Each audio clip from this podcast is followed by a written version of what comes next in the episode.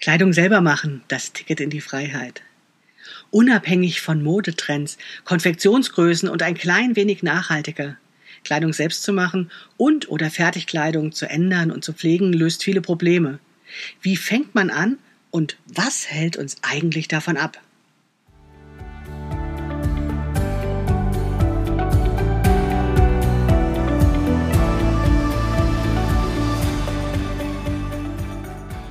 Hallo und herzlich willkommen zu Past, dem Podcast von Krafteln. Mein Name ist Maike Rentschbergner.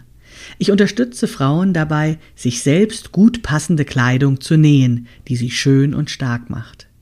Meine Mission ist es, dieses Gefühl der Stärke, der Schönheit und der Zufriedenheit möglichst vielen Frauen zu ermöglichen. Zum Beispiel auch dir. Schön, dass du zuhörst.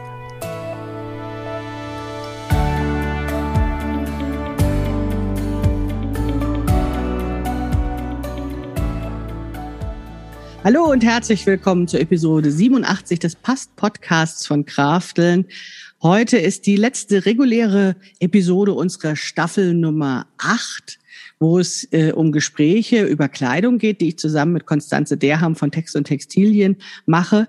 Reguläre Episode deswegen, weil wir ja schon in den letzten äh, Episoden immer mal angekündigt haben, dass ihr euch uns ruhig Fragen stellen könnt oder noch Themenwünsche äußern könnt. Und wenn wir dann genügend gesammelt haben, werden wir noch eine extra Episode machen, die vielleicht direkt im Anschluss kommt, vielleicht auch nicht. Das werden wir dann nochmal sehen. Ihr werdet auf jeden Fall davon erfahren, wenn ihr den Podcast abonniert oder wenn ihr unsere Newsletter oder uns auf den Social Media Kanälen folgt. Aber Podcast abonnieren ist sowieso nicht die schlechteste Idee. Und was ich sowieso noch sagen wollte, ist, gebt uns ruhig gerne einmal ein paar Sternchen auch für den Podcast, damit er bekannter wird. Und hinterlasst auch bei Apple Podcasts gerne mal einen Kommentar, weil dann auch andere Leute sich viel besser vorstellen können, was euch an diesem Podcast eigentlich begeistert. Dadurch wird er noch bekannter und uns freut das natürlich. So, genug der Vorrede. Jetzt sage ich erstmal Hallo, liebe Konstanze. Schön, dass du wieder da bist. Hallo. Ja, hallo Konstanze. Heute ganz aufregend, ne? Jetzt schon die letzte Folge unserer Staffel. Ich glaube, wir sagen das so oft, dass die Leute Fragen stellen, damit wir noch weitermachen dürfen. Denn mir macht es total Spaß. Hm, ja, mir auch.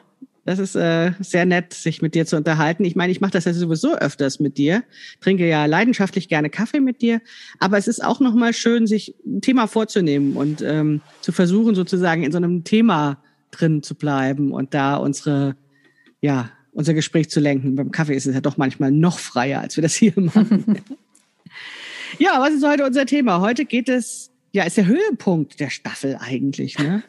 Oder wie siehst du das? Ja, eigentlich schon. Also wir, wir haben ja alles so gedeichselt, dass es jetzt auf dieses Thema zuführt. Sozusagen. Ja, vielleicht, weil das am persönlichsten ist, ne? Oder weil das ja. unsere Lösung ist für diese ja, ganzen ja, Sachen. Ja, ne? genau. Also heute geht es um das Selbermachen, was für uns irgendwie aus diesen ganzen ähm, begleitenden Themen und Widersprüchen und positiven und negativen Aspekten sozusagen der, der Weg ist, damit umzugehen. So kann man es vielleicht sagen, ne? Ja, oder ein Weg, damit umzugehen. Ja, ja, ja. Es ist ja auch nicht so, dass wir komplett unsere Garderobe selbst nähen, wenn auch doch in großen Teilen mittlerweile. Ja. Wie viel nähst du? Wie viel genähtes und gekauftes hast du im Schrank? Gibt es ja immer diese beliebte Frage unter Näherinnen. Was würdest du also schätzen? Also ich würde sagen, bestimmt 80. Prozent selbst genäht. Mhm. Also was ich nicht selbst nähe, sind Unterhosen, äh, natürlich Strumpfhosen und äh, Socken und dann habe ich noch so ein paar alte T-Shirts von H&M und sowas ja. und ach und Feinstrick kaufe ich, also so Feinstrick Strickjacken. Ja. Die kann man und auch BHs, nächst du BHs? Ja, ab und zu tatsächlich. Also ich habe im Moment keinen gekauften mehr. Ah ja, das wusste ich gar nicht. Hast mir gar da bin ich dann immer Hast so Ja, also BHs sind jetzt tatsächlich das einzige genähte Objekt, was ich nicht im Blog zeige. Ja, das wird und sein. Und worüber genau. ich nicht poste und sowas, ja. weil das ist mir ehrlich gesagt dann doch zu privat. Und ja. da man als Frau auf Social Media sowieso ja manchmal komische Nachrichten von komischen Männern kriegt, möchte ich nicht auch noch Unterwäsche posten. Ja, ja. Das verstehe ich total. Nee, ich, äh, ich bin deswegen oft so erstaunt, weil für mich das BH-Nähen noch ganz weit weg ist. Das hat aber zwei Gründe. Der eine ist, dass meine Schwiegermutter in einem Wäschegeschäft arbeitet und es gar nicht die Notwendigkeit äh, ja. für mich gibt. und ich gleichzeitig auch noch Anne-Luise von der BH Launch kenne, die den anderen, den Rest des Bedarfs sozusagen abdeckt bei mir. Und dann gab es ja dieses wahnsinnig gescheiterte Experiment, einen Badeanzug zu nehmen von mir. Ja, aber das war doch 2012 oder so. Meinst ja, aber es hat langsam traumatisch. traumatisch ja, das war ein Badeanzug, der, äh, der, ja, man kann Badeanzüge nähen, das ist überhaupt kein Problem. Nur habe ich eben sehr viel Brust und ich hatte gewisse Statikprobleme, mhm. die ich nicht lösen konnte, weil mir eben das Know-how rund um das BH-Nähen und so weiter ja. fehlte und ich da wenig Lust habe, mich reinzuarbeiten. Bisher, ne? Also mhm. vielleicht kann kommt immer noch das. kommen. Ich habe ja auch immer gedacht, ich mache das nie, aber ehrlich gesagt macht das richtig Spaß. Das ist mehr so wie Modellbau, also mhm. als ob man irgendwas aus äh, Einzelteilen zusammenklebt klebt, weil das halt so kleine Teile mhm. sind und man dann so ein dreidimensionales Objekt bekommt. Ja, sag also niemals spannend, nie, ist spannend auch, zu machen. Ja. ja, ja, ja, aber das ist genau dieses mit dem, ähm, was du sagst, dreidimensional und so weiter. Das waren eben dann diese Statikprobleme, die ich dann auch hatte und ähm, ja, also ich glaube, da muss man sich einfach dann intensiver mit beschäftigen. Aber das ist, das führt mich gleich zu dem, äh, was wir eigentlich ähm, ja auch in den Stichworten haben. Viele Leute sagen ja, sie können gar nicht nähen und sie haben gar nicht die Zeit dafür, obwohl sie vielleicht denken, das wäre ja besser. Ne? Wir hatten in den letzten Episoden ja über die Umweltprobleme gesprochen, die in der Textilproduktion entstehen. Wir haben über Passformprobleme gesprochen. Wir haben gesagt, dass diejenigen, die unsere Kleidung produzieren, uns nicht kennen und so weiter und so fort, dann ist es ja erstmal ein logischer Schluss zu sagen, okay, back to the roots, wir nähen unsere, unsere Klamotten selbst und viele Leute sagen dann, nö, kann ich gar nicht, habe ich nicht die Zeit, habe ich keine Lust. Hörst du auch mhm. immer wieder, ne? Ja, ja, klar. Aber es ist natürlich eine Entscheidung. Man hat für so viele Sachen mhm. Zeit mhm. oder nicht Zeit. Also ich denke immer, für Sachen, die einem wichtig sind, hat man hat man auf jeden Fall Zeit oder mhm. schafft sie sich. Und ich, es ist natürlich klar, wenn wenn es einem nicht wichtig ist oder zu mühsam, dann äh, kommt man halt nicht dazu, sich das beizubringen. Also man mhm. muss halt schon wirklich auch über einen längeren Zeitraum ein bisschen Geduld und, und eben wirklich Zeit investieren. Aber das um ist bei allem so. Zu kommen. Ja. Wenn ich eine Sprache lernen will, brauche ich auch erst so einen Grundstock ja, an Wenn ich kochen lernen ja. will, äh, muss ich auch irgendwie erst mal anfangen. Beim Klavierspielen ist es am Anfang auch nicht so schön, was man spielt und so. Ne? Nee, also. eigentlich äh, ist es ja. bei allem, was man lernt, am Anfang immer etwas mühsam und man muss halt dann wirklich dranbleiben. Ja, Trompete ist noch viel schlimmer. Also ich finde, ja. nähen kann man durchaus lernen, ohne die Nachbarn zu belästigen. Ja, genau, oder überhaupt jemanden zu belästigen. Ja. genau, aber vielleicht muss man dann auch erklären, wie man ähm, nähen lernen kann. Also das ist, wir haben ja auch äh, schon mal überlegt, wer jetzt eigentlich unseren Podcast-Staffel hört. Und ich glaube, das sind tatsächlich zum Teil natürlich die Näherinnen, die schon länger den Past-Podcast eben hören, die ihre Kleidung selbst nähen oder nähen wollen. Aber es sind auch über dieses etwas Metathema, was wir jetzt in dieser Staffel haben, glaube ich, noch mehr Frauen auch dazu gekommen, die eben ja sich für Kleidung interessieren und das Nähen noch nicht so kennen und denen kann man ja mal erzählen, wie man nähen lernt und dass das eigentlich auch machbar ist. Also eigentlich finde ich Nähmaschine, da haben wir alle so Angst vor, aber eigentlich ist Nähmaschine Pipi-Kram, ne? Also ja, im Grunde schon. Die macht das ja, ja fast alles, ne? Also ja. man muss es einmal ja. einfädeln, aber dann gerade ausnähen ist nicht so wahnsinnig schwer. Ja, genau um die Ecke nähen ist auch nicht wahnsinnig schwer. Und alle anderen Stiche, die sie so hat, also außer den Zickzackstich, mhm. braucht man im Grunde fast nie. Also, also im Prinzip würde das reichen, wenn man sich mal mit einer Freundin, die näht, oder mit der Nachbarin oder was weiß ich, einen Nachmittag hinsetzt und dann hat man raus, wie die Nähmaschine funktioniert, ja, würde ich sagen. Im ne? Grunde schon, ja, würde ich schon auch sagen. Dann ist eigentlich, bleibt als Hemmung nur noch dieses finanzielle Argument ne, bei der Nähmaschine. Das ist natürlich wenn man mit der Nähmaschine näht, ähm, im Vergleich zur Handnadel doch eine Investition ist, die man erstmal tätigen muss. Ja, und es ist halt leider so, dass sehr günstige Nähmaschinen, was mm. es so mhm. beim Supermarkt gibt, meistens nicht so viel Spaß machen. Unter anderem auch deswegen, gerade bei Anfängern, dass die einfach auch furchtbar schnell nähen. Also bei ja. einer etwas teureren Nähmaschine kann man langsam mm. nähen, auch mal Stich für Stich, kann das irgendwie viel besser steuern, wann sie anhält, ob sie langsam oder schnell näht. Und bei den einfachen ist es ja meistens so draufdrücken und dann rast ja. die los los.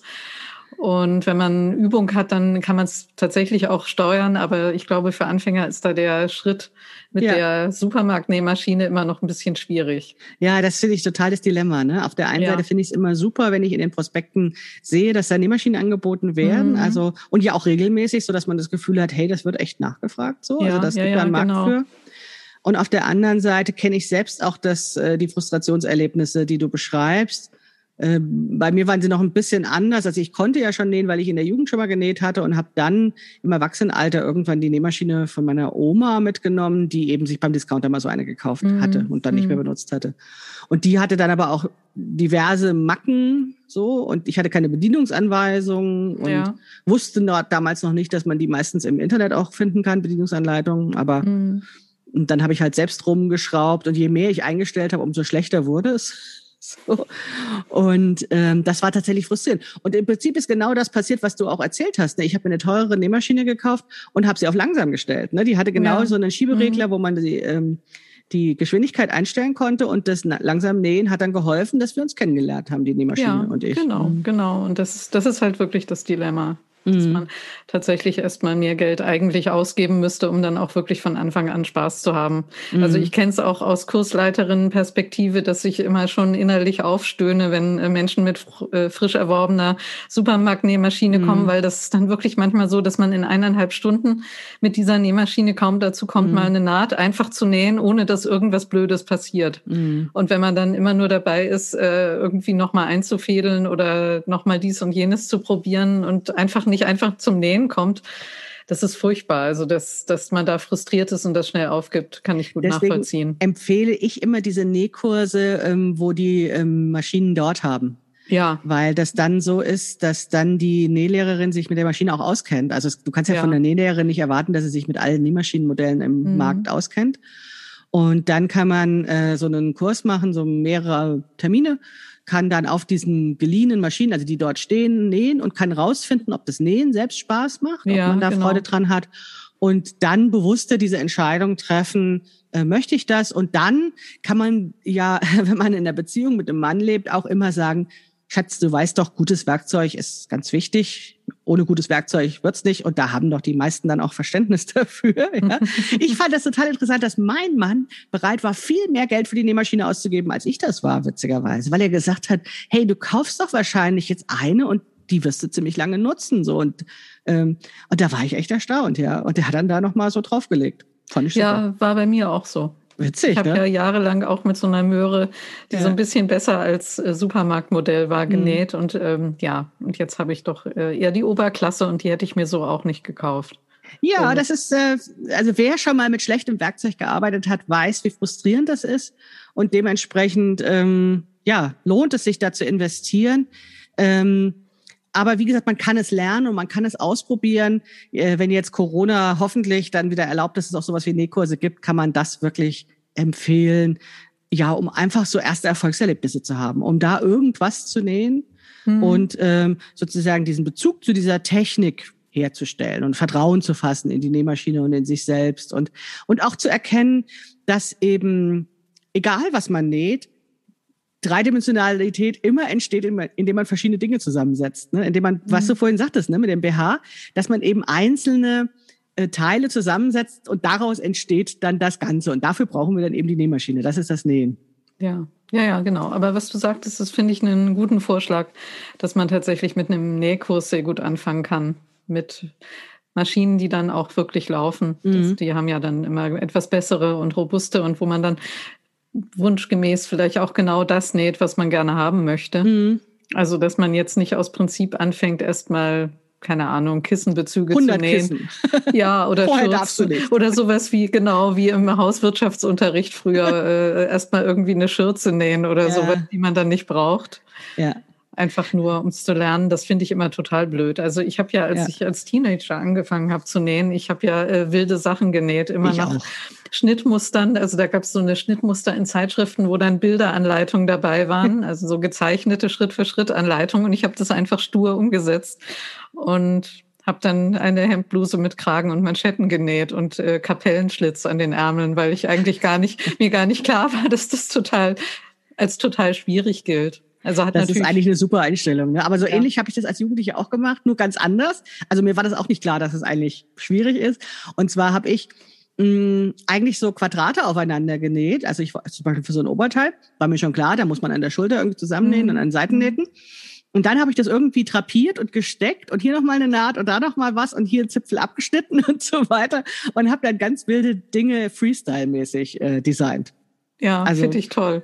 Da siehst du mal, äh, das ist auch der Unterschied zwischen uns. Ich bin ja sehr regeltreu. Das heißt, ich mache das dann einfach so, wie in der Anleitung steht. Ja.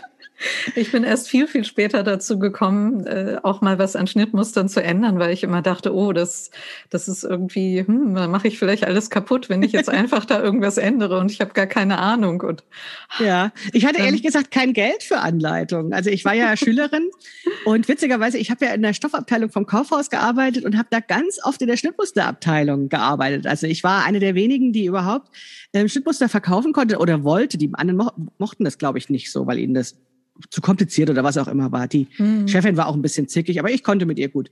Jedenfalls habe ich immer Schnittmuster verkauft und die waren nicht ganz billig. Ne? Also die waren, mhm. die kosteten quasi meinen Stundenlohn aufwärts. Ne? Ein ja, einfaches ja, Schnittmuster ja. kostete schon so viel, wie ich in der Stunde verdient habe. Und ich konnte mir dann gerade so den äh, Stoff leisten, weil ich ja Geld gespart habe für die Fahrerlaubnis und äh, hm, ich konnte mir das Schnittmuster schlichtweg nicht leisten.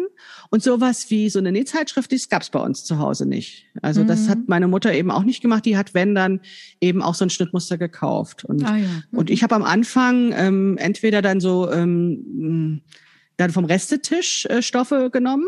Oder aber, was ich super viel gemacht habe, ist, dass ich auf dem Flohmarkt alte Bettwäsche gekauft habe und die gefärbt habe und dann äh, daraus genäht habe. Aber wie gesagt, ich hatte kein Geld für mhm. Schnittmuster und mhm. deswegen mhm. da sehr Freestyle einfach probiert, äh, wie das so geht. Ja. Und es ist auch eine Möglichkeit zu lernen. Also ich glaube, es ist ja. beides, ne? Ja, ja, genau. Ja, ja ich bin man, dann später. Ich, ja Später bin ich dann in, in Nähkurse, ähm, als ich dann wieder anfangen wollte. Und als Erwachsene wollte ich das ja dann eben nicht mehr ganz so, so äh, chaotisch machen. Und das hat ja nicht so gut geklappt mit mir und den Nähkursen. Ne? Ja. Also da waren dann immer diese älteren Damen, diese Schneidermeisterinnen, die immer von mir wollten, dass ich alles, was ich gerade genäht habe, wieder auftrenne, weil es nicht ordentlich genug war.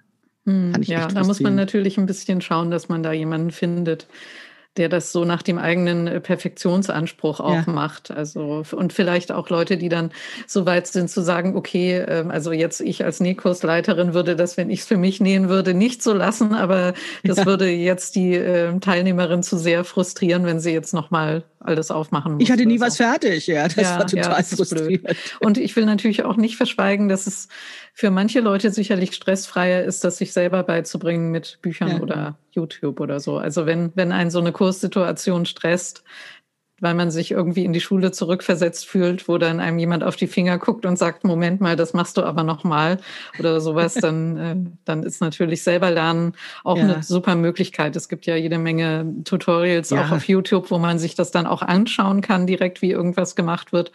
Und ich habe ja, ja früher alles diese, aus Büchern gelernt. Wollte gerade sagen, Grunde, diese Fotoanleitung. Du hast ja schon erzählt, dass es bei dir damals schon so äh, Zeichnungen gab.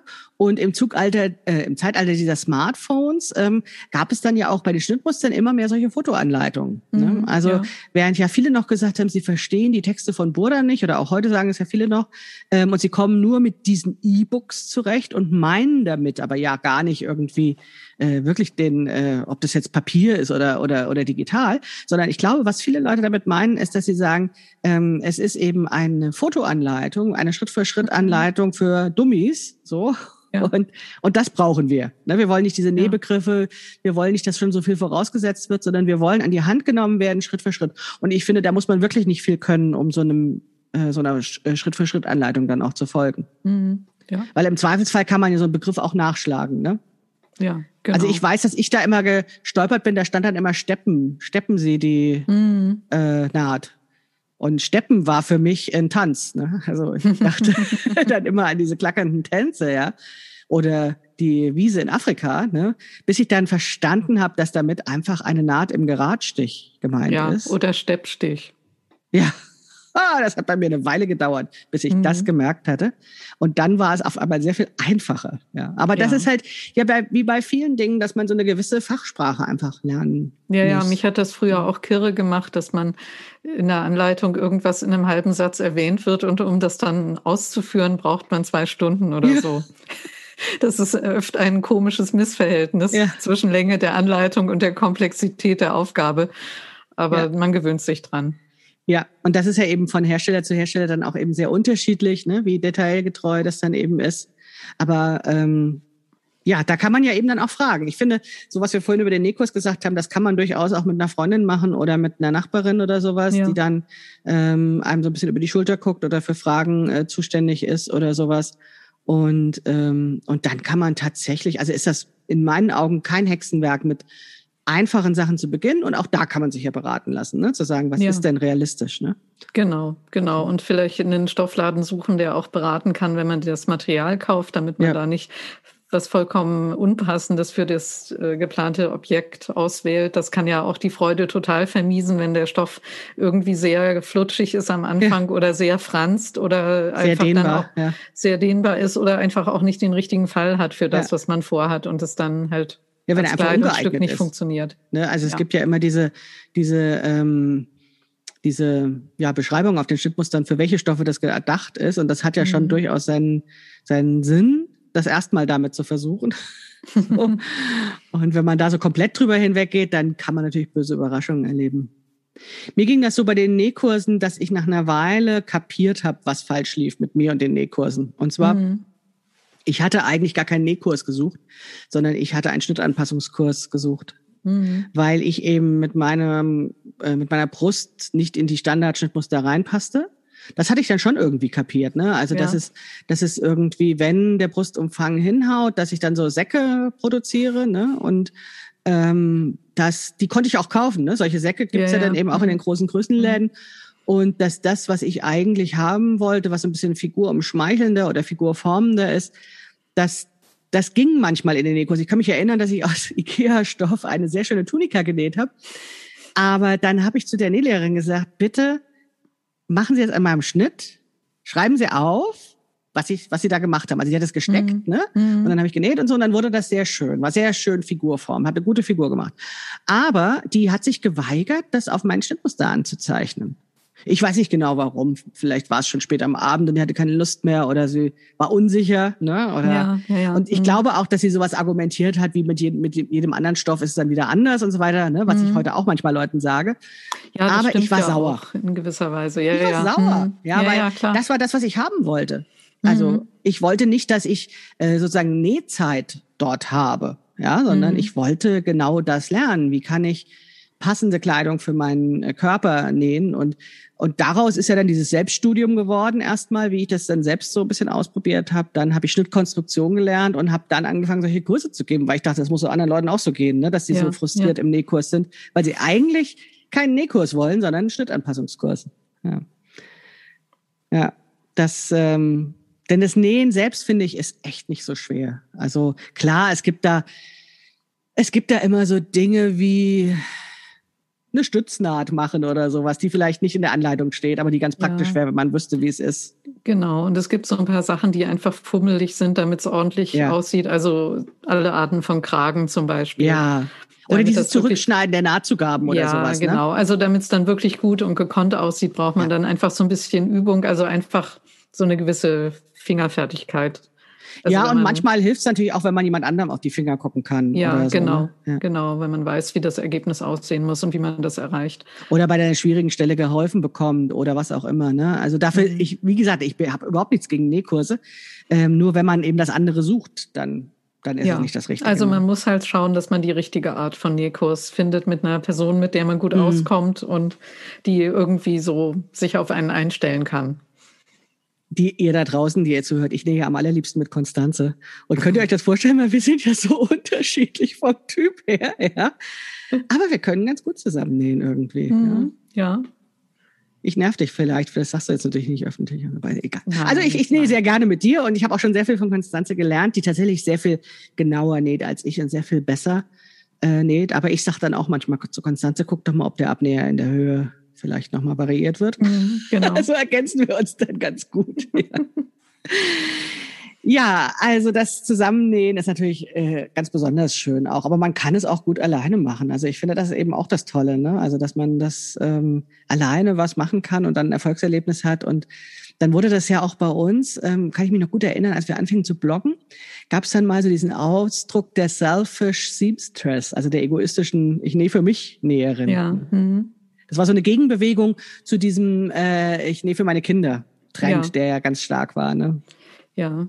Und auch um Ansprüche abzuwehren, weil wenn man bekannt gibt, dass man näht oder das irgendwie bekannt wird, dann wird einem ja oft äh, irgendwelche werden einem oft äh, zu ändernde Sachen oder zu kürzen Jeans und ja, und so ein Kram ins ja. Haus gebracht. Nach dem Motto, du nähst doch, du freust dich doch bestimmt, wenn du mir jetzt ja. die Hose kürzen darfst. Ja, nein, nein, nein, nein. Nein, nein, nein. nein. Ja, ja, das stimmt. Das war auch noch ein Aspekt. Ich, also ich hatte ja damals ein kleines Kind und ähm, für mich war tatsächlich dieser egoistische mhm. Aspekt mhm. äh, eben auch wichtig gewesen. Also dann auch mir Zeit für mich zu nehmen und ein Hobby zu haben, was eben mich froh macht und gleichzeitig eben auch noch Sachen für mich schaffen, schafft, weil das Kind war ja sowieso schon niedlich. Also das braucht nicht unbedingt noch schicke Klamotten. Ja, ähm, das mit dem ähm, Hosekürzen finde ich interessant, weil eigentlich gehört ja ähm, zu dem Nähen ganz oft auch noch dieser Bereich Flicken, Stopfen, Ausbessern, Anpassen dazu, ähm, den aber ja die Hobbynäherinnen oft gar nicht so gerne machen. Ja, es ist einfach sehr unsexy. Vor allem dann Industrienähte an einem fertigen Kleidungsstück auftrennen und dann sich eine Lösung überlegen und sowas. Ich mache es auch nicht gerne. Mhm. Ich bin immer sehr froh, wenn ich mich überwunden habe und sowas gemacht habe, aber grundsätzlich fürchte ich einfach, das hat ein Imageproblem und bei mir auch ein Spaßproblem. Mhm. Mir ist es klar, das rational klar, dass es eigentlich viel sinnvoller wäre, auch viel mehr Sachen zu reparieren und zu ändern und äh, dass man das eigentlich nur jedem wirklich empfehlen kann, ja. Lebensdauer der Sachen zu erhöhen. Aber ich muss ehrlich sagen, dass ich selber da nicht unbedingt mit gutem ja. Beispiel vorangehe. Also ich äh, frage mich immer, wie kann man das interessant, sexy, spaßig machen, diesen ganzen Aspekt. Und das ja, deswegen gibt es so ja jetzt dieses Kunststopfen, ne, was heute auch nicht mehr Kunststopfen heißt, sondern wie heißt denn das? Äh, äh, du meinst jetzt Visible Mending? Ja, Visible Mending. Ja, genau. Wobei Kunststopfen früher tatsächlich auch unsichtbar war. Ja, das war ja, ja eine extra, ein extra Beruf. Da Der Kunst war was anderes, ne? Das Kunst ja. war damals das Unsichtbare und heute ist die Kunst, dass es besonders kreativ ist. Ja, dass man ja, genau. Das konnte man dann aber auch extra irgendwo hinbringen zu Leuten, die das dann professionell gemacht haben. Ja, ja. Und das ja. ist natürlich für alle, die jetzt nicht selber nähen wollen oder das lernen wollen, auch immer so eine Möglichkeit, wenigstens Sachen dann zum Reparieren zu bringen oder zum Ändern zu bringen in Änderungsschneidereien, denn das sind dann Menschen in unserer Umgebung, die ganz unmittelbar davon leben, von solchen Aufträgen. Ja. Das Geld bleibt sozusagen Und die das oft total gut machen und die das ähm, auch ähm, gekonter machen manchmal. Ja, als, als ja auf jeden macht, Fall gekonter machen als ich. Ja. naja, guck mal, also eine Hose, ja. wenn wir jetzt mal äh, von einem Anzug reden zum Beispiel, ne? Ähm, eine Hose ähm, kürzen zum Beispiel ist nicht so weiter schwer. Aber wenn du schon beim Ärmel kürzen bist, hast du ein gefüttertes ja. Jackett, ne? genau, dann hast du den Schlitz mit diesen Knöpfen. Ja, genau. Und so weiter. Und das machst du natürlich schneller, wenn du es schon öfters gemacht hast. Ja, und da überhaupt weißt, wie du da rangehen musst. Und das ist, glaube ich, das, was wir Hobbyschneiderinnen oft haben. Ähm, wir nähen zu selten Dinge mehrmals. Also mir geht das so, mhm. dass ich bei bestimmten Dingen immer noch nachschlagen muss, wie ich sie nähe, weil ich die vielleicht sogar schon fünfmal gemacht habe, aber es jedes Mal liegt ein Jahr dazwischen oder zwei. Ja, genau. Ne? Und dann muss ich nochmal ganz genau nachdenken, wie rum lege ich denn jetzt links auf rechts, ne? Oder so, ne? Das ist halt einfach nicht so in Fleisch und Blut, weil man es nicht so häufig macht. Ja. Ja, genau. Ich finde sowieso, dass man das äh, eigentlich noch höher schätzen kann, was Hobbyschneiderinnen so produzieren, weil man hat ja wirklich viel schlechtere Bedingungen als die meisten Schneiderwerkstätten. Man ja. schneidet äh, oft auf dem Fußboden zu oder auf Tischen, die nicht die richtige Höhe ja. haben und nicht besonders groß sind. Man hat nicht, äh, vielleicht nicht die super Maschinen, man hat keine Bügelanlage in vielen Fällen. Das heißt, man kriegt die Sachen auch nicht so gut gebügelt und man macht halt viele Dinge nur ein oder zweimal im Jahr. Ja. Ja, ja, das stimmt. ja, ich hänge immer noch an diesem Gedanken mit dem, äh, dass, dass du weniger reparierst, als du das dir theoretisch wünschst. So. Ja. Weil ich habe das vorhin, habe ich ähm, auf Instagram und auf Twitter und auf Facebook äh, gefragt, äh, weil meine Lieblingshose ist bei dem Fahrradunfall, also hat Löcher bekommen, zwei Löcher am Knie. Und äh, mir ist das schon klar, wie ich stopfe. Ne? Also ich habe mhm. das gelernt äh, bei meiner Mutter auch. Ich besitze auch einen Stopfpilz. Ne? Mhm. Ähm, und ich habe auch schon Pullover gestopft zum Beispiel. Aber bei diesem dünnen viskose Jersey hm, hatte ich jetzt keine Idee gehabt. Und witzigerweise kamen dann äh, diverse äh, Ideen, wie man es machen könnte, auch oft eben dieses äh, Kreative, dass man so ein bisschen sichtbar stopft und das als Kunst bezeichnet. Und eine Antwort, und die kam natürlich auf Twitter, war, nee, du legst es auf den Stapel der zu tunenden Dinge und vergisst es dann. Und das fand ich tatsächlich die realistischste Möglichkeit. Ja, leider. ergänzt mhm. darum zu sagen, und irgendwann nachts, wenn es mal sehr kalt ist im Winter, hole ich es mir und ziehe es mit Loch an. Ja, so als Schlafanzugshose. Ja. ja. Genau. Und dann bleibt es die Schlafanzughose. Ja. Mhm. Was sehr schade ist, ne? Ja, ja. Und das ist ja tatsächlich, also es ist wirklich, ähm, also ich finde es ein sehr interessantes Projekt, weil es ist eine, eine Culotte mit einem Gummizug drin. Also ein mhm. Ding, was in der ach, weiß ich nicht, in zwei Stunden genäht ist oder sowas. Ne? Ja, ja, genau. Du hättest es wahrscheinlich schneller nochmal genäht, ja. als dass du jetzt eine Strategie entwickelst, wie du das reparierst und das dann ja. reparierst tatsächlich. Und trotzdem, ne, wir haben jetzt so viel in den Podcast darüber mhm. gesprochen, denke ich, ah nee, ich kann das jetzt nicht gleich zur Schlafanzugshose umdeklarieren und einfach nochmal nähen. Dann bin ich genau wieder bei dem 5-Euro-Shirt, was wir ja nicht gut ja, finden. Ja, ne? genau. Ich sehe das Problem auch, aber mir geht es auch so. Also ich habe so eine Feinstrickjacke, in der die Motten drin waren. Mhm. Und ich experimentiere seit einem halben Jahr, wie ich die gestopft kriege, so dass ich es nachher auch anziehe. Sichtbar, also unsichtbar kriege ich nicht hin, habe ich schon probiert. Ja. Dazu sind die Löcher zu groß und ich irgendwie auch zu ungeübt und habe dann auch nicht das richtige Material. Und ja, das ist auch kommt alles zusammen. Mhm. Und sichtbar gestopft, naja, also es ist einfach, es überzeugt mich nicht. Ich habe jetzt noch eine, eine, einen Versuch habe ich noch, da werde ich ähm, so einen dünnen Filz anfertigen, so einen Nadelfilz, also aus Filzwolle und da Motive ausschneiden, also ah. wahrscheinlich Kreise und die dann drauflegen und drauffilzen auf die Löcher und dann mal gucken, wie das aussieht. Ob das dann eine lustig unregelmäßig gepunktete Strickjacke wird, die ich anziehe oder ob das auch ja also nicht nach so meinem, aussieht, dass ich es anziehen würde. Nach meiner Erfahrung, also ich habe äh, eine Zeit lang ähm, gekaufte Kleidung geändert.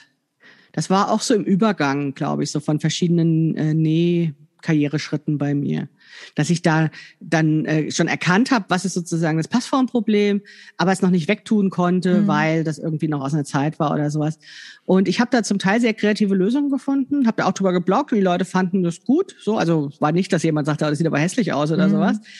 Trotzdem habe ich die Dinger nicht angezogen, weil ähm, oder sehr selten angezogen, weil da immer dieses Gefühl noch mit drin steckte, ich musste da was machen, weil ich nicht gut genug bin, also weil ich mhm. und das mhm. Ding nicht zusammenpassten. Ja. Und ähm, das, was wir in der letzten Episode besprochen haben über den Körper, das ist für mich tatsächlich die ähm, die Chance, die im Nähen drin steckt, eben genau dieses Gefühl in der Umkleidekabine, der, dem zu entgehen. Ne? Also dass ja. man Sachen anzieht, die einfach nicht passen und dann automatisch diesen Gedanken hat, ich bin falsch, weil mir das nicht mhm. passt. Mhm. So. Genau. Und wenn ich aber von null anfange, also ein Ding selbst nähe, dann habe ich die Chance, das von Anfang an den Prozess so zu gestalten, dass es mir dann hinterher auch passt. In Klammern, wenn ich weiß, wie es geht. Aber das ist mhm. ja auch mhm. das, was ich eben mhm. unterrichte. Ne? Und ähm, das, damit fällt dieser, dieser Schritt weg, ich fühle mich falsch. Also es kommt dann einfach immer das raus, was mir passt und dann ist das meistens super. Natürlich kann ich mich mal vertun im Sinne von, ach, die Farbe trage ich vielleicht doch nicht so gerne, wie ich gedacht habe oder ähm, weiß ich nicht. Also manchmal kann man das ja nicht so voraussehen, ob das wirklich ein Lieblingskleidungsstück wird oder nicht. Ja. Aber es fehlt eben dieses sich falsch fühlen. Und das ist für mich die ganz große Chance im Nähen, im selber Nähen meiner eigenen Kleidung, dass dieses, dieses, dieser Shoppingfrust eben nicht mehr da ist. Ja, ja, kann ich gut verstehen. Ich kann das mich noch erinnern aus meinem Nebenjob im Stoffladen. Da kamen sehr, sehr oft Frauen, die fertige Kleidungsstücke hatten, an denen sie was ändern mhm. wollten, irgendwie was ansetzen. Also ärmellose Kleider, die einen Ärmel mhm. kriegen sollten oder äh, Kleider, kurze Kleider, wo noch irgendwas dran sollte, damit der Rock länger ist. Und dann hat man da immer geschaut und beratschlagt, wie man das lösen kann. Und das waren immer so Kompromisse ja. nach dem Motto, ja, das Kleid wäre total super, wenn es zehn Zentimeter länger wäre oder sowas in der Richtung. Ja. Und diese ganzen Kompromisse, wo man irgendwas kauft, ähm, also eine Vorstellung hat oder vielleicht für einen Anlass was braucht oder einfach für, ja. für das Berufsleben irgendwas braucht und dann kauft man was, was so, naja, so zu drei Viertel ganz okay ja. ist, aber eigentlich hat es immer irgendeinen Mangel. Also auch selbst wenn es einem ganz gut passt, dass dann irgendwas anderes nicht stimmt. Der Ausschnitt, ja. die Ärmel, die Länge. Ja, und das beziehen wir so oft auf uns selbst, ne? Ja, also dann genau. wird eben man nicht muss gesagt, immer, immer in so einem Kompromiss rumlaufen ja. die ganze Zeit. Und man verbringt ja sehr viel Zeit seines Lebens ja. in Kleidung. Und das ist einfach blöd, wenn das dann immer so was ist, äh, was ist eigentlich nur halb gut ist, was einem nur so halb gut gefällt, wo man immer dran rumzuppeln muss, damit es dann so sitzt, wie man sich das gedacht hat oder und das ist wirklich, Irgendwas. das war für mich der, der größte Aha-Effekt, ähm, den ich durch das Nähbloggen hatte. Also weil das Bloggen für mich ja auch nochmal eine Reflexion war, ähm, über das Nähen. Ne? Also ich mhm. habe da ja nicht nur Werkschau gemacht, sondern auch längere Texte geschrieben und dann eben auch meine Erfahrungen mit dem Nähen und Tragen beschrieben. Und dadurch wurde mir noch viel stärker bewusst, was eigentlich da so passiert ist. Und wahrscheinlich bin ich auch genau so zu Krafteln gekommen, also zu dieser beruflichen Selbstständigkeit, ähm, weil ich das eben sehr viel durchdacht habe. Und ich habe dann irgendwann gemerkt, dass ich das selbst in der Hand habe, was ich trage. Also ich glaube, es nahm mhm. einfach zu, die genähten Werke im Kleiderschrank haben irgendwann so ein bisschen so die Mehrheit übernommen oder zumindestens die Oberbekleidung, ne? also das, was man mhm. so gesehen hat. Ja. Und dann habe ich diese Unabhängigkeit verspürt und habe gemerkt, jetzt fällt das alles, dieser ganze Ballast von mir ab, dieses sich nicht richtig fühlen, sich zu dick fühlen, ja, sich nicht richtig fühlen. Ich glaube, das ist das, ist das mhm. entscheidende ja. Moment. Ja. Und damals habe ich einen Blogartikel geschrieben, der hieß, ich bin nicht mehr dick. der natürlich total absurd war, weil ich hatte ja die, die gleichen Kilos auf der Waage. Ne? Also so mhm. an meinem Körper selbst hat sich nichts verändert, aber ähm, das Problem hatte sich gelöst. Mhm, und genau. der hatte dann auch sehr viel Wellen geschlagen, dieser Blogpost. Und da habe ich gedacht, boah, da liegt hier eine Kraft in dem Thema Nähen, die ja was richtig was bewegen kann. Und zwar individuell ja. vielleicht und vielleicht ja sogar kollektiv. Also wenn es noch mehr Leuten so geht wie mir, die dann auf einmal ein Problem nicht mehr haben. Ja. Schön gesagt, genau. Ja, und das war ja auch das, was wir dann damals versucht haben, der Welt immer wieder mal auch zu erklären, ne? Oder immer wieder in mhm. unseren Büchern, in ja. allem, was wir tun eigentlich, ne? Ja, die Anmeldung für das beliebte Krafteln Sommerfestival ist geöffnet. Vom 12.8. bis zum 28.8. verbinden wir wieder Lernen mit sommerfrischen Ideen und guter Laune. Dieses Jahr zum Thema Messen, Maße und Maßtabellen. Melde dich an und sei dabei. shop.krafteln.de slash Sommerfestival 21. Wir freuen uns auf dich! Ja, also ich glaube, deswegen finde ich Nähen auch so befriedigend, also gerade das Nähen von Kleidung einfach, ja, weil man, weil man es so vollkommen in der Hand hat. Mhm. Man kann alle Details selbst bestimmen. Das ist so eine, ja, wie soll ich sagen, so eine, ja, so eine Art Selbstwirksamkeit, dass man äh, für sich das genau das schafft, was man haben möchte. Und eben diese zweite Haut, ne? Also ich kann ja. Komplett gestalten, wie andere mich wahrnehmen.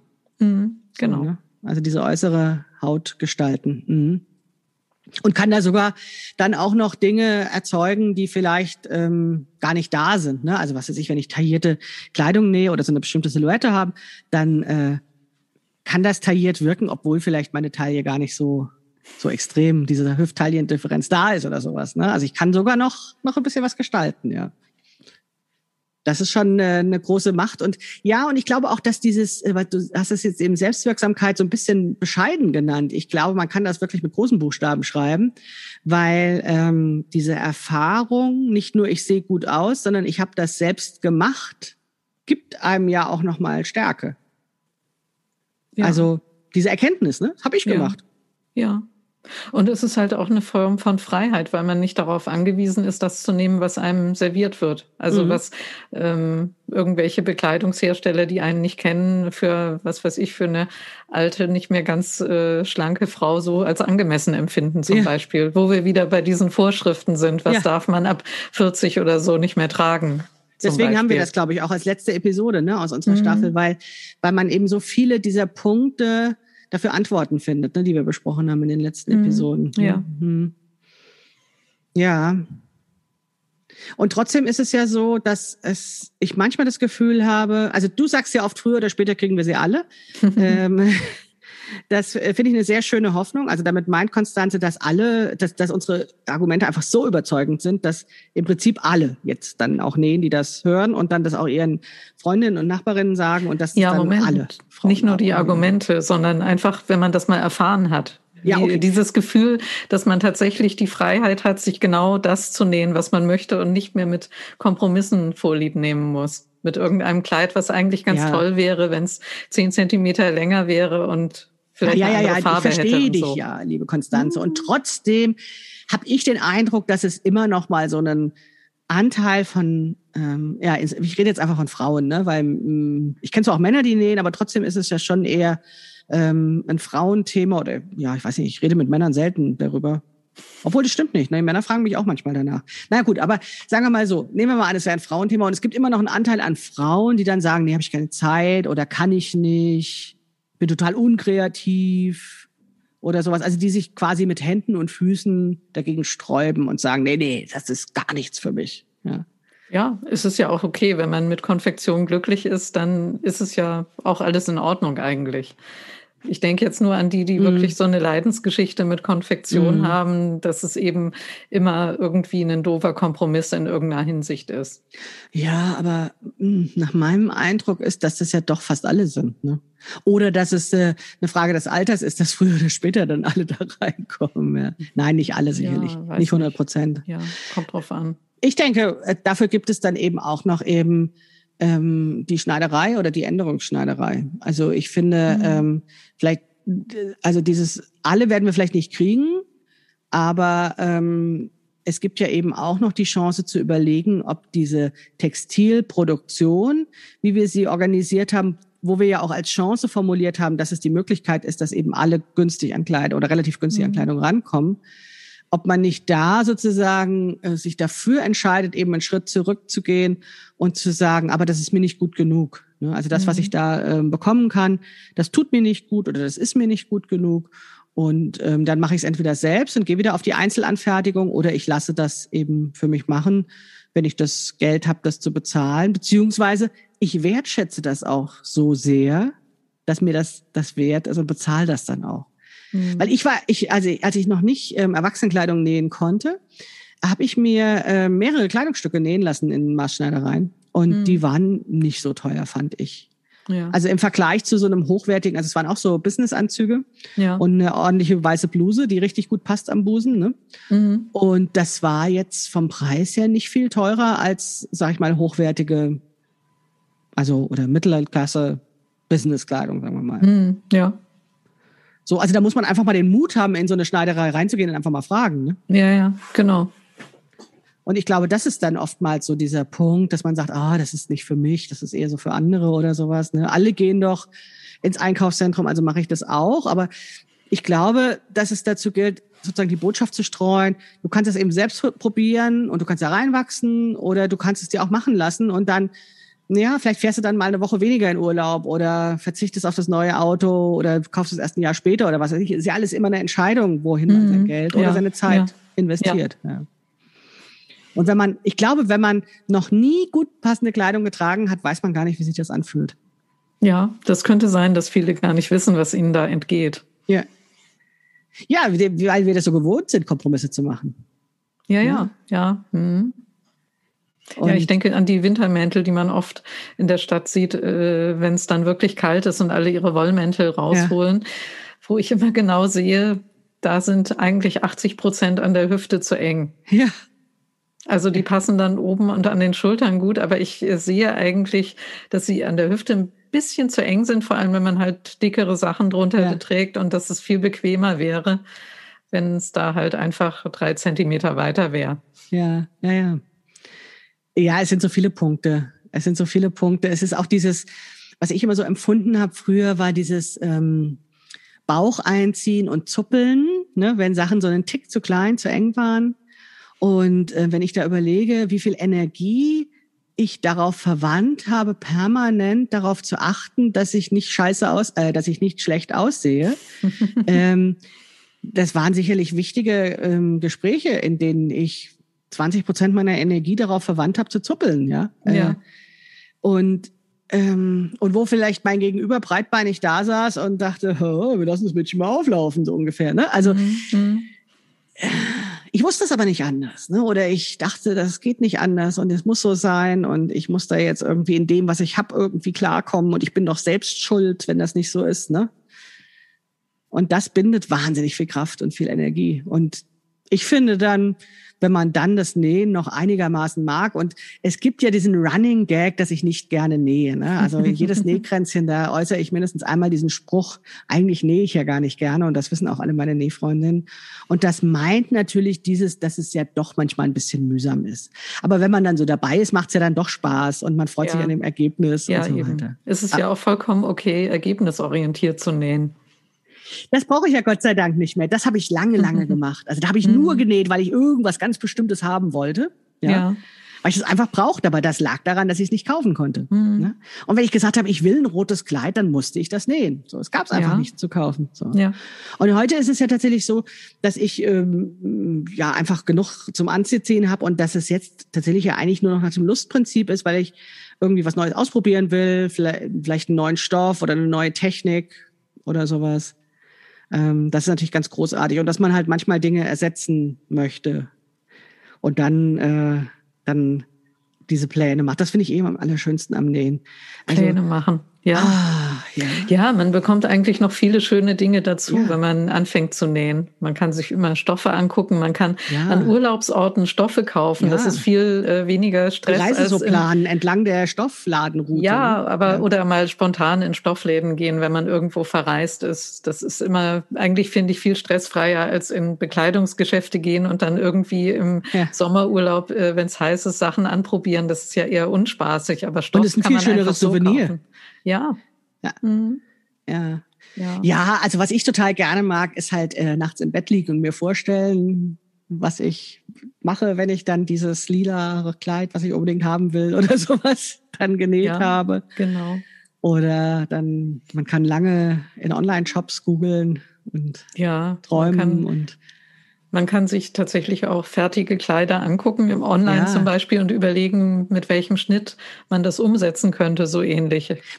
Man kann die Stoffvorräte also, streicheln. Ja. Ja, genau. Man kann viele. Stapel aus Schnittmustern und Stoffen bilden, die wunderbar zusammenpassen ja. und sich vornehmen, das alles demnächst zu nähen. Man kann auch sehr viel Zeit verbringen, wie ich, zugeschnittene Sachen zu suchen. ja, na gut, das ist jetzt äh, weniger spaßig, ja. Ja, das stimmt. Nein, es ist tatsächlich, ist es ja ähm, dann irgendwie, ähm, was ich meinte, ist es eben auch ein Hobby, ähm, ja, was zum einen eben Ergebnisse produziert, aber sie werden nicht so schnell aufgegessen wie beim Kochen. Ja, genau. So. Und sie stehen nicht überall rum. Ja, genau. Auch Wenn man schön. anfängt zu malen oder irgendwas anderes Produzierendes als Hobby hat, dann ja. weiß man ja irgendwann nicht mehr, wohin mit dem Kram. Und die anderen Leute sind dann auch so dezent und sagen, ich, äh, ich brauche nicht noch eine Häkeldecke. Häkeldecke, ja. ja. I know. Aus persönlicher Erfahrung, ja. Mhm. Ja, das stimmt, das stimmt. Also, und deswegen finde ich auch das für mich Nähen so super. Ja, dann eben zu sagen, dann spezialisiere ich mich eben auf mich und meine Körperformen und dann werde ich da auch Meisterin darin, äh, zu wissen, was ich für meinen Körper anpassen muss an Schnitten, damit das besonders gut wird. Dann nervt man ja auch nicht die anderen Leute. Das ist ja auch sehr rücksichtsvoll eigentlich. Ja, genau. Und außerdem ist die Spezialisierung ja auch insofern, dass man eigentlich immer noch Themen hat, die man nochmal angehen kann. Also so wie du noch keine Unterwäsche genäht ja. hast und das irgendwann noch vor dir liegt, wenn dir mal danach ist, denke ich, auch immer, also ich habe noch nie ein Ballkleid genäht, brauche ich jetzt auch nicht, aber falls ich mal eins mhm. brauche mhm. oder andere ja, Dinge. Stimmt. Man das kann stimmt. sich also immer noch was suchen. Also es ist unendlich ausbaufähig eigentlich. Ja, also das stimmt. Also ich denke auch, dass ich äh, noch weit nicht alles kann oder versucht habe und so und dass man da noch eine ganze Menge machen kann und das kann sozusagen vom von der Größe des Projekts sein oder auch vom Kleinen, was die Herausforderung sein kann und von den Nähtechniken und Fertigkeiten und und dann geht es ja auch noch in verwandte Gebiete rein, finde ich. Ne? Also so was wir hatten mit der Stoffkunde, dass man da noch tiefer sich reinwühlen kann oder mit Farben oder Stilen oder historischen äh, Gewändern und wie sich das ja. entwickelt hat und was weiß ich was alles. Ne? Ja. Also es gibt ja so viel zusammenhängende Themen dann noch, ähm, die tatsächlich dann dieses Textilhobby, um es vielleicht mal so zu nennen, weil es ist ja tatsächlich mehr als Nähen, ähm, so interessant macht. Ja.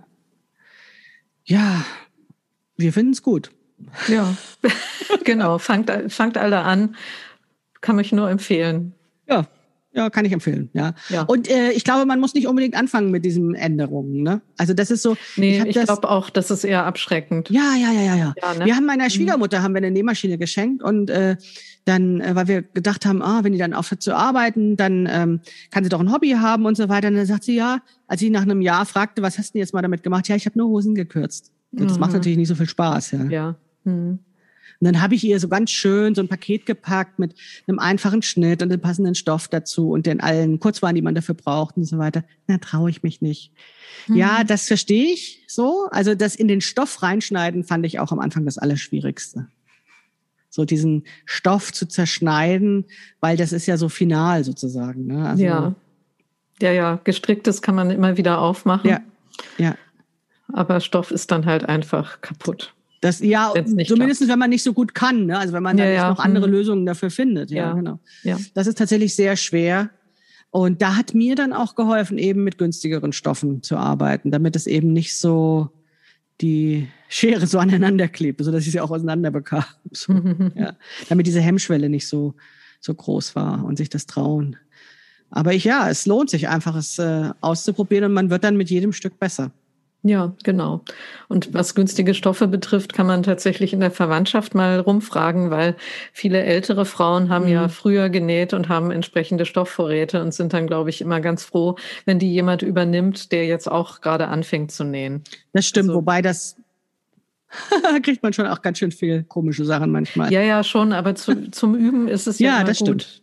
Also man kann dann tatsächlich ja auch Sachen ausprobieren, bekommt meistens auch Bekleidungsstoffe in unterschiedlichen äh, Qualitäten, also elastische, nicht so elastische, dickere, dünnere. Da kann man dann wirklich sehr viel ausprobieren und gut auch Material kennenlernen. Ja, ja, ja. Und ich glaube, man äh, hat dann doch auch andere ähm, andere Erfolgserlebnisse als äh, gekaufte Kleidung zu ändern, was wir vorhin schon mal hatten. Also ja.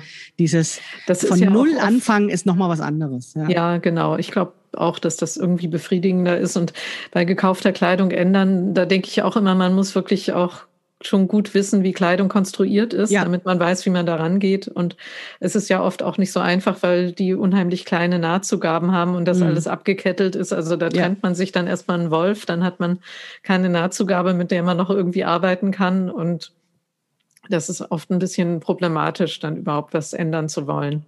Ja. Da würde ich tatsächlich, äh, vor allem wenn es wichtigere Sachen sind, immer erstmal Profis eher ranlassen. Bei den Änderungen, genau, finde ja. ich auch, ja.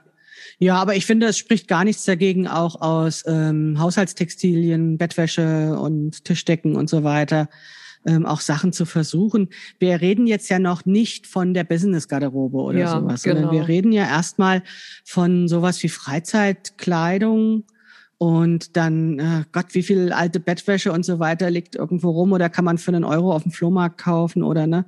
Ja. Und ähm, dann kann man überraschend nette Sommerröckchen nähen damit oder sowas, ne? Und dann einfach, um so ein Gefühl dafür zu bekommen, ähm, ja, wie Kleidung konstruiert ist, was du eben sagst. Ne? Mhm. Also das eben ein Kleidungsstück aus mehreren Teilen, also dieser Stoff wird erst zerschnitten auf eine bestimmte Art und Weise und dann wird er in einer bestimmten Art und Weise wieder zusammengenäht.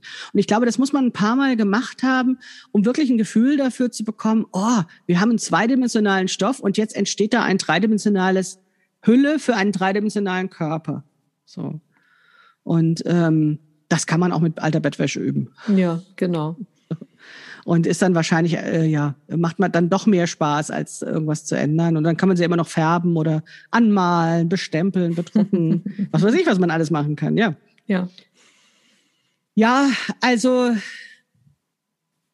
wie finden wir jetzt ein Ende? Ich glaube, wir könnten noch ewig weiterreden, Konstanze. Ja, ja, über die Vorteile des Nähens auf jeden Fall. Ja. Mhm. Ja, leg los. Hast du noch ein Argument? Nein, nein, jetzt nicht. Wir haben eigentlich schon vieles gesagt. Ich glaube, es ist einfach, dass man manche Dinge auch nicht versteht, wenn man sie nur gesagt bekommt, sondern man muss sie ausprobieren.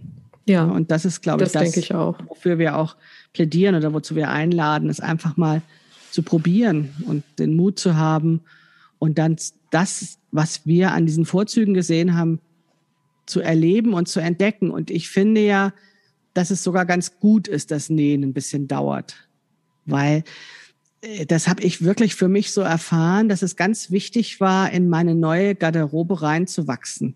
Also die mhm. kleine Maike, die Seele von mir, ne, die kleine Maike-Seele, die musste da auch erst nachkommen mit dem, was dann da so im Äußerlichen passiert ist. Ne? Also es gab ja eben diese äußerliche Entwicklung, die man gesehen hat durch die andere Kleidung. Und dann musste ich das auch verarbeiten irgendwie. Ne? Also ja. dass, mhm. dass das vielleicht auf einmal anders ist, als es vorher war. Und wenn ich das jetzt Ach, was weiß ich, wenn ich so ein Umstyling gewonnen hätte bei einer Frauenzeitschrift und die hätten mir das einfach so gegeben, ne? Und ich hätte das dann da so in zwei Stunden alles anprobiert und dann hätte es Fotos gegeben und ich hätte gesagt, oh, das ist die neue Maike, ja, dann wäre ja mein kleines Ich gar nicht hinterhergekommen. Ja. Und so hat es eben ein paar Jahre gedauert. Dann auch. Ja, das ist eigentlich ganz günstig, ja. Stimmt. Ja. Es empfiehlt sich immer, wenn man anfängt zu nähen, vielleicht wirklich erstmal die Dinge zu nähen, die man auch sonst anzieht. Also vielleicht auch in, in besserer Qualität und besser auf einen abgestimmt. Also wenn man immer zum Beispiel einfach eine besondere Art von langärmeligen T-Shirt gerne trägt, mhm. dass man dann sagt, okay, ich suche mir einen Schnitt, der dem ähnelt, was ich sowieso anziehe und suche mir dann Material dafür und verbessere das immer weiter und nähe dann vielleicht erstmal einen Teil meiner Garderobe immer nur selbst. Ja. Alles andere kaufe ich. Und dann, wenn das dann, man das Gefühl hat, das äh, läuft ganz gut, dann kann man vielleicht auch zu anderen Schnitten greifen oder auch mal eben was ausprobieren, was man normalerweise jetzt bisher noch nicht so getragen hat. Das finde ich super, dass du das ansprichst, weil ähm, das wollte ich nämlich noch sagen. Auf mich kommen ja dauernd Frauen zu. Also ich würde sagen, die Hälfte der Frauen, die auf mich zukommen, die, die wollen von mir lernen, wie sie die perfekte Jeans nähen. Mhm, so, ja. Also die gut passende Hose. Ne? Das ist ja. wirklich, ähm, wenn ich so frage, ähm, was willst du lernen, so, dann kommt also wirklich in mindestens 50 Prozent der Fälle ja. diese Antwort. Und dann sage ich immer, das ist wunderbar. Ich zeige dir den langen Weg dorthin. Mhm. Aber wir fangen nicht mit der gut sitzenden Hose an weil es ist tatsächlich, ähm, ja, wie soll ich sagen? Also es ist auch nicht umsonst ein Handwerksberuf, der ein paar Jahre gelernt wird und wo es ein bisschen Erfahrung mhm. braucht. Und ich glaube, man macht sich das leichter, wenn man einen bestimmten äh, Weg gezeigt bekommt, in welcher Reihenfolge man das lernt. Und das war vielleicht das, was in diesem Selbststudium ist manchmal ein bisschen noch mehr Irrungen und Wirrungen erzeugt hat. Ne? Also wenn man sozusagen dann nur sich eine, Zeit, eine Schnittmusterzeitschrift kauft oder irgendein Schnittmuster oder sowas ne? und dann einfach irgendwas ausprobiert, sind das manchmal Irrungen und Wirrungen und man macht sich das ein bisschen schwerer so. Ne? Ja. Ja. Äh, ich finde es gut, dass du sagst, ne, wenn ich langärmliche T-Shirts mag und zum Beispiel die immer die Ärmel zu kurz sind, dann ist das auf jeden Fall mein erstes Projekt, was ich umsetze, weil dann habe ich auch mhm. ne, wirklich ein Erfolgserlebnis, was ich brauchen kann.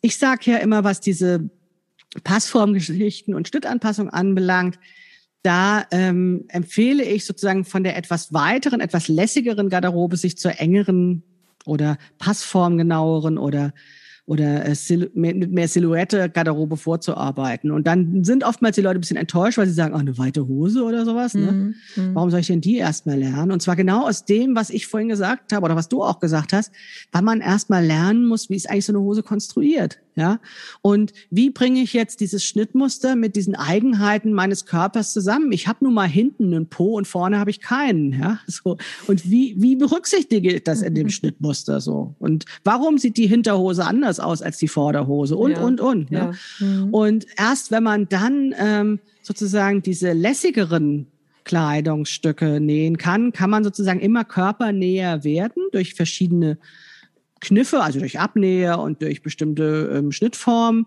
bis man dann irgendwann bei der knackigen Jeans oder bei dem tollen Blazer oder sowas angelangt ist. So und das ist aber ein Weg, den kann man strukturiert gehen. Ähm, kann man kann auch mal äh, einzelne Stufen über und unterlassen, weil man sagt, ich brauche sowas eigentlich nicht. Ich trage nie weite Hosen oder sowas, dann kann man die auch überspringen vielleicht. Aber grundsätzlich rate ich schon dazu, das so zu machen, weil dann einfach dieses ähm, es doch im Endeffekt schneller geht, weil man nicht so viele Misserfolge hat. So. Ja, das stimmt. Also wenn man im höheren Alter das Nähen lernt, auf jeden Fall. Ja. Ja, ja. also ich meine, diese Experimentierphase hatten wir halt als Teenager. Ja. Da hat man dann, bis man Mitte 20 ist, ungefähr alle Fehler zweimal gemacht ja. und macht sie dann nicht mehr. Aber das muss man ja vielleicht nicht später nicht mehr so durchexerzieren, dass man alles mitnimmt, was Aber man falsch machen kann. Aber du hast mit Mitte 20 einfach auch noch den großen Vorteil, dass du eine Figur hast, für die sehr viele Schnittmuster auch designt sind. Ja. Und je älter du wirst, also wenn du eine äh, Schwangerschaft durchlebt hast, wenn du lange am Schreibtisch sitzt und immer nur im Sitzen arbeitest oder wenn du die Wechseljahre durch hast oder dabei bist und so weiter, dann verändert sich der Körper einfach. Und dann kommen noch viel mehr Hügel und Täler an den Körper ran, die irgendwie berücksichtigt werden müssen. Und dann, ja, dann ist es vielleicht sinnvoller, das bisschen ähm, ja, geordneter, strukturierter zu lernen, als dieses drauf losnähen, was wir so in jungen Jahren gemacht haben. Was aber auch witzig ist. Ja, möchte ich auch nicht Fall, missen. Ja. Ja. ja, aber das ist äh, vielleicht ähm, nochmal ganz wichtig, dass wir das jetzt hatten ähm, eben am Ende der Episode. Auf der einen Seite dieses Lustprinzip zu sagen, was brauche ich wirklich und wo ärgere ich mich immer. Ne? Und ich finde, bei dem langärmlichen T-Shirt ist das so offensichtlich. Ne? Wer eben lange Arme hat ja und sich dauernd darüber ärgert, dass die Ärmel zu kurz sind, ist einfach scheiß, äh, schlecht. So, ja, ne? genau.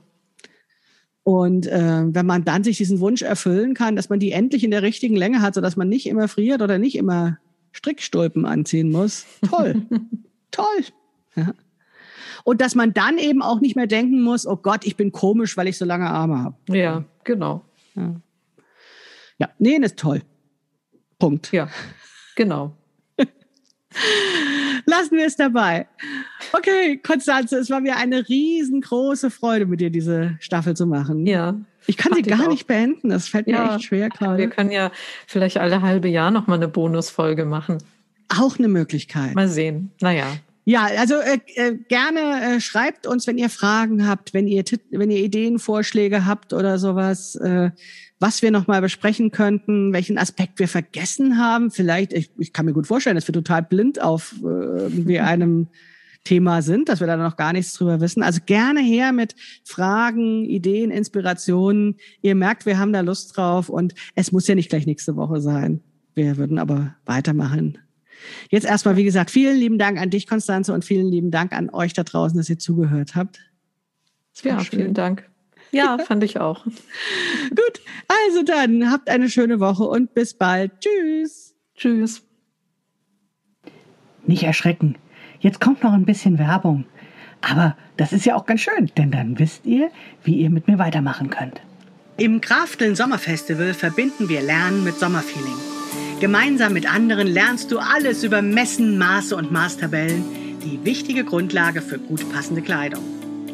Jeder Körper ist anders, deswegen brauchst du eine persönliche Maßtabelle, die deinen Körper exakt beschreibt. Ich zeige dir Tipps und Tricks zum Messen und wie du die Größe auswählst, bei der du am wenigsten anpassen musst. Das Sommerfestival ist mehr als ein betreuter Online-Kurs. Zusätzlich zum gemeinsamen Lernen haben wir uns wieder viele sommerfrische Ideen ausgedacht um euch in eine schwungvolle Sommerlaune zu bringen. Kein trockenes Lernen, wir wollen gemeinsam mit euch eine gute Zeit verbringen.